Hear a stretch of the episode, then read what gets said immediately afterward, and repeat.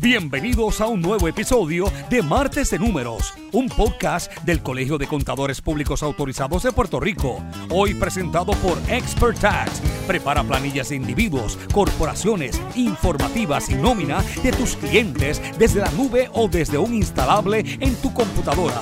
Un producto de CEG Soft. 25 años revolucionando la manera de hacer tus taxes desde el papel hasta la nube. Saludos, les habla el CPA David González Montalvo, presidente del Colegio de CPA. Hoy en Martes de Números estaremos conversando sobre el manejo adecuado de la cartera de inversiones en la planificación de retiro.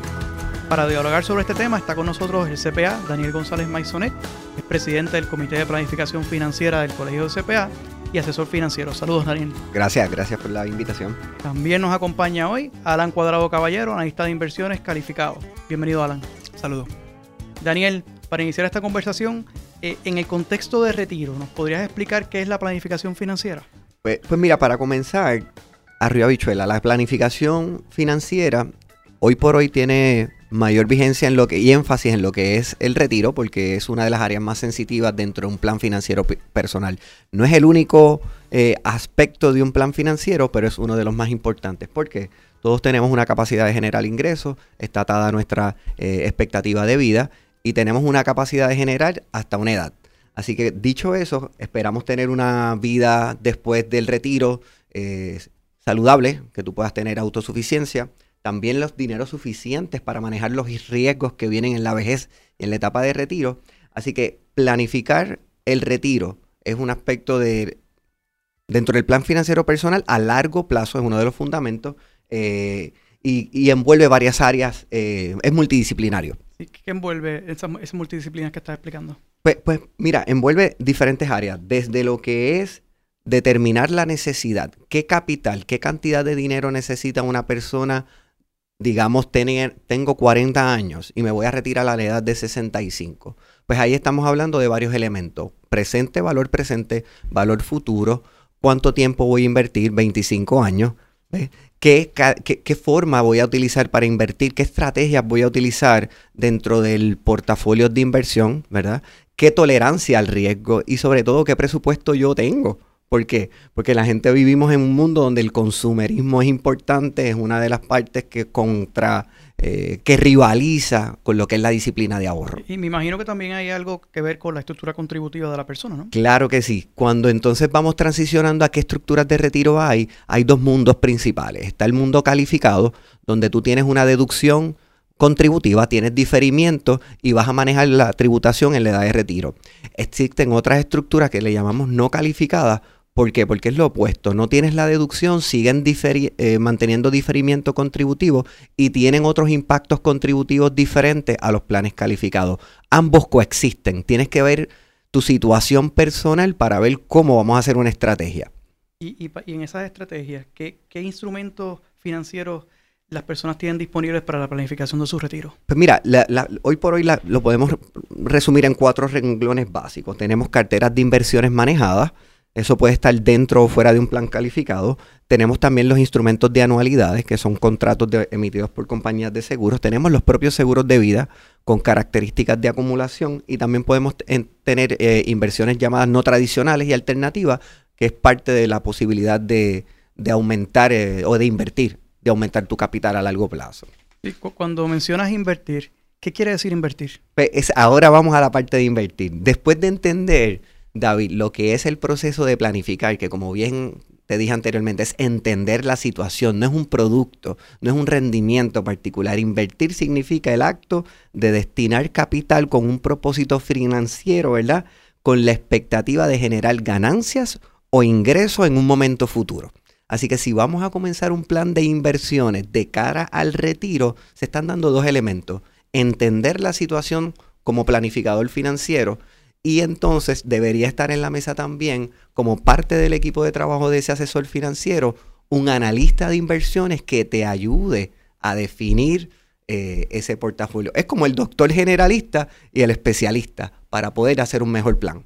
Pues ah, ya que estamos hablando de, del analista financiero, Alan, dinos cuáles son los, los elementos más importantes ¿verdad? que una persona debe contemplar a la hora de establecer un programa de inversiones dentro de un plan financiero. Bueno, eh, primero que nada eh, hay que distinguir, ¿verdad? Los diferentes tipos de inversión. A unas inversiones que son eh, a corto plazo, hay un approach más especulativo, es el tipo de persona que tiene 5 mil, 10 mil pesos adicionales y lo quiere invertir en, acciones, en bonos particulares y quiere hacer pues una, una ganancia a corto plazo. eso se diferencia de la inversión que estamos considerando y de la cual estamos hablando en este momento, que es la inversión a largo plazo la inversión a largo plazo, ya sea dentro de un plan de retiro o sea after tax, es importante considerar cuatro elementos principales. Eh, el primero de ellos es el Asset Allocation Strategy. Cuando hablamos de Asset Allocation Strategy, estamos hablando de qué por ciento de la cartera va a estar dividida entre acciones y bonos. Eh, en gran medida, esa decisión está guiada por la planificación inicial del asesor. El asesor determina cuál es el nivel de riesgo y la tolerancia de riesgo de una persona en particular y de ahí parte cuánto se va a distribuir entre acciones y entre bonos. Eh, obviamente eh, la parte de acciones y la parte de bonos, eh, una vez se decida qué por ciento se va a distribuir a cada uno, pues hay que hacer un análisis más a fondo para determinar qué tipo de instrumentos o qué tipo de, segmentos y de, y de asset allocation vamos a tener dentro de cada ¿verdad? renglón. Dentro de acciones, pues obviamente se hace un estudio del mercado, se evalúan las expectativas de los mercados de capital eh, y se estudian, ¿verdad?, cuáles son eh, los factores a los cuales debemos estar expuestos. Eh, la dinámica y la, y la, academia de las inversiones ha evolucionado al punto de que podemos granular y dividir la cartera de equity entre large cap, mid cap, small cap. Se puede dividir entre diferentes tipos de estilos, defensivo, calidad, growth, value. Y la función del analista financiero es determinar eh, cuál es el approach más, conveniente según ¿verdad? las características del mercado actual. Así que obviamente tenemos estrategias pasivas, tenemos estrategias activas eh, y obviamente eh, en conjunto con el asesor pues determinamos cuál, es, cuál es ese asset allocation óptimo y obviamente se evalúa con el tiempo y se, establece ¿no? cómo, cómo nos mantenemos en ese plan. Eh, segundo, la consistencia emocional. Es importante eh, que el asesor se siente con el, eh, con el cliente y lo guíe, ¿verdad? Por los diferentes vaivenes de los mercados. esa habilidad de poder sentarte con el cliente, estudiar, ¿verdad? Cuáles son sus vallas de comportamiento. Hay una tendencia nueva en las finanzas de behavioral finance, donde tratamos de definir qué vallas o tendencias tiene un cliente y tratamos de ajustarnos a ellas y tratamos de modificar las carteras según esas características del cliente. Sí, a, veces, y, me imagino que sobre la consistencia emocional, a veces los clientes ven que el mercado se cae. Correcto. Entonces empiezan a preocuparse y empiezan, tengo que vender, no tengo que vender, que, que, ustedes entienden que la persona debe contemplar cuando ve que el mercado se cae, no se debe desesperar, debe aguantar. ¿Cómo, cómo trabaja esto? Pues definitivo, la recomendación es mantenerte en el plan. El plan que se establece desde un principio eh, es un plan que se establece a largo plazo y hay que entender que los mercados suben y bajan constantemente. Eh, uno de cada cuatro años el mercado va a estar abajo. Y es una, eh, ¿verdad? Paulatinamente eh, los mercados van a hacer eso y es completamente normal.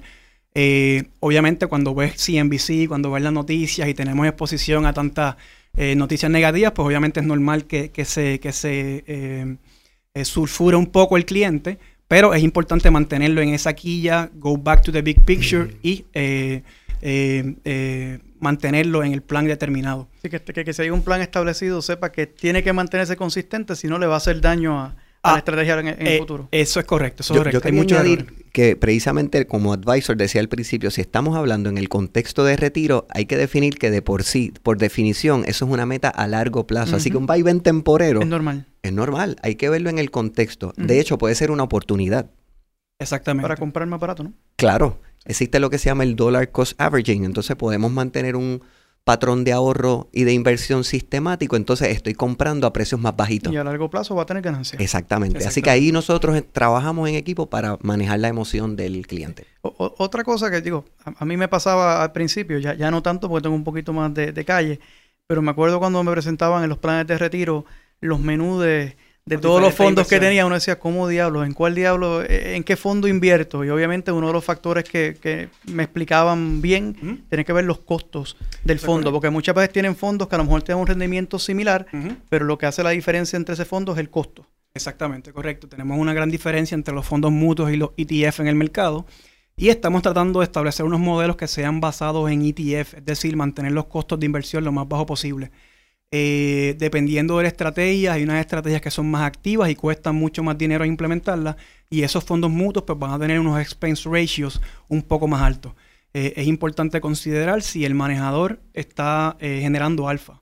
Si el manejador del fondo mutuo está consistentemente a través del tiempo generando buenos rendimientos, pues entonces justifica ese expense ratio. Pero la práctica nos dice que en muy pocas veces eh, los manejadores pueden sostener un desempeño outperformance sobre el mercado eh, en diferentes ciclos económicos. ¿Y cuándo resulta, cuándo un fondo es más, tiene más gasto? ¿Qué, es lo que hace que el fondo sea más, más costoso? Pues generalmente el manejo activo del fondo eh, es lo que va a, guiar que sea más caro. una cartera manejada activamente tiene más turnover. Turnover son las transacciones de bonos o de acciones dentro del mismo fondo. Eh, cada transacción que tú haces dentro del fondo pues tiene un costo de, trading, de comisión. Eh, y el churning de la cartera, el turnover de la cartera, pues va a ser que se encarezca un poco más eh, ese costo del fondo. En adición a eso, las casas de inversiones y las casas de fondos pues tienen una empleomanía de analistas y de portfolio managers que obviamente mientras mejor sea el portfolio manager, más caro va a ser el overhead de ese fondo y eso pues obviamente se va a ver reflejado en el spend ratio. La recomendación es que obviamente nos mantengamos en un modelo que considere en, la, gran mayoría el uso de los ETF, que son eh, Exchange Traded Funds, fondos eh, que tradean como acciones en, exchanges y básicamente persiguen un índice, no tienen el turnover tan constante como un, como un fondo mutuo manejado activamente y pues básicamente lo que hace es seguir un índice en particular con un expense nominal. Así que es importante mantener esos costos eh, bajos. Y, te pregunto, ¿las condiciones de cada inversor varían constantemente? ¿Lo que era el plan un año, de que un año pues ganas más dinero o tu, tu mezcla de inversiones cambió? ¿Qué, qué, qué, hay que hacer entonces periódicamente eh, con una cartera ¿verdad? Para, para el retiro? Periódicamente es importante reunirse, ¿verdad? Cada vez que cambien las situaciones financieras de cada cliente eh, es vital, ¿verdad? Comunicar eso eh, periódicamente, por lo menos una vez al año, sentarte con tu asesor y determinar cuánto han cambiado tu, tu, eh, situación financiera. también es importante mantener un programa de rebalanceo en la cartera, en el portfolio. El rebalanceo lo que te ayuda es a vender posiciones de equity que han encarecido en un punto más alto y entrar, por ejemplo, a posiciones de bono o de fondos de bono en un punto más bajo. Eso te ayuda a seguir eh, y hacer lo que se supone que se haga, no, no comprar eh, eh, ¿verdad? arriba y vender abajo, sino el rebalanceo te ayuda a hacer lo contrario. Y, eso no significa que se está cambiando la estrategia, ¿verdad? Ni que haya inconsistencia con la estrategia. Eso significa que estamos llegando y llevando los porcientos de la cartera al plan inicial, a la política inicial. David, quería añadir algo a lo que está diciendo Alan y es, al, punto que hablabas. también en la circunstancia estamos viendo una oportunidad en lo que es la tributación. Hoy por hoy, con el nuevo código, estamos viendo tributación a tasa fija. De doctores con decreto a tasa fija, la tasa alternativa fija para profesionales. Eh, y eso es irrespectivo de las inversiones. Eso pero puede incidir en un cambio en la forma de manejar el portafolio de esa persona que todavía tiene una expectativa de trabajo a largo plazo. Tenemos doctores que están tributando al 4% y antes aportaban al plan de retiro porque querían reducir la tasa del de 53 con, una deducción. Ya ese doctor probablemente el, CPA le va a decir, paga mejor el 4 y cambia tu plan de inversión dentro del fideicomiso de retiro after tax, mm. como si fuera un arroz. Eso lo estamos haciendo. Hoy por hoy el acta de, ¿verdad? de la 257 de la reforma le permite aportar a estos doctores, por ejemplo, que están a la tasa fija, hasta un 25% after tax. Y los rendimientos van a ser diferentes. Lo que pasa entonces es que lo que estamos haciendo, por ejemplo, esto es un ejemplo clásico, ya nos estamos sentando con clientes de ese perfil y diciéndole, bueno, mira, tu, tu decreto es de 15 años, aunque te retiras en 25 pues déjame cambiar tu estrategia del portafolio, déjame sentarme con el analista, déjame entender cómo va tu PNL, cómo va tu situación financiera y vamos a maximizar el decreto y una estrategia financiera de inversión que vaya a tono con esa tributación. Excelente, pues Daniel y Ana, les agradezco su participación.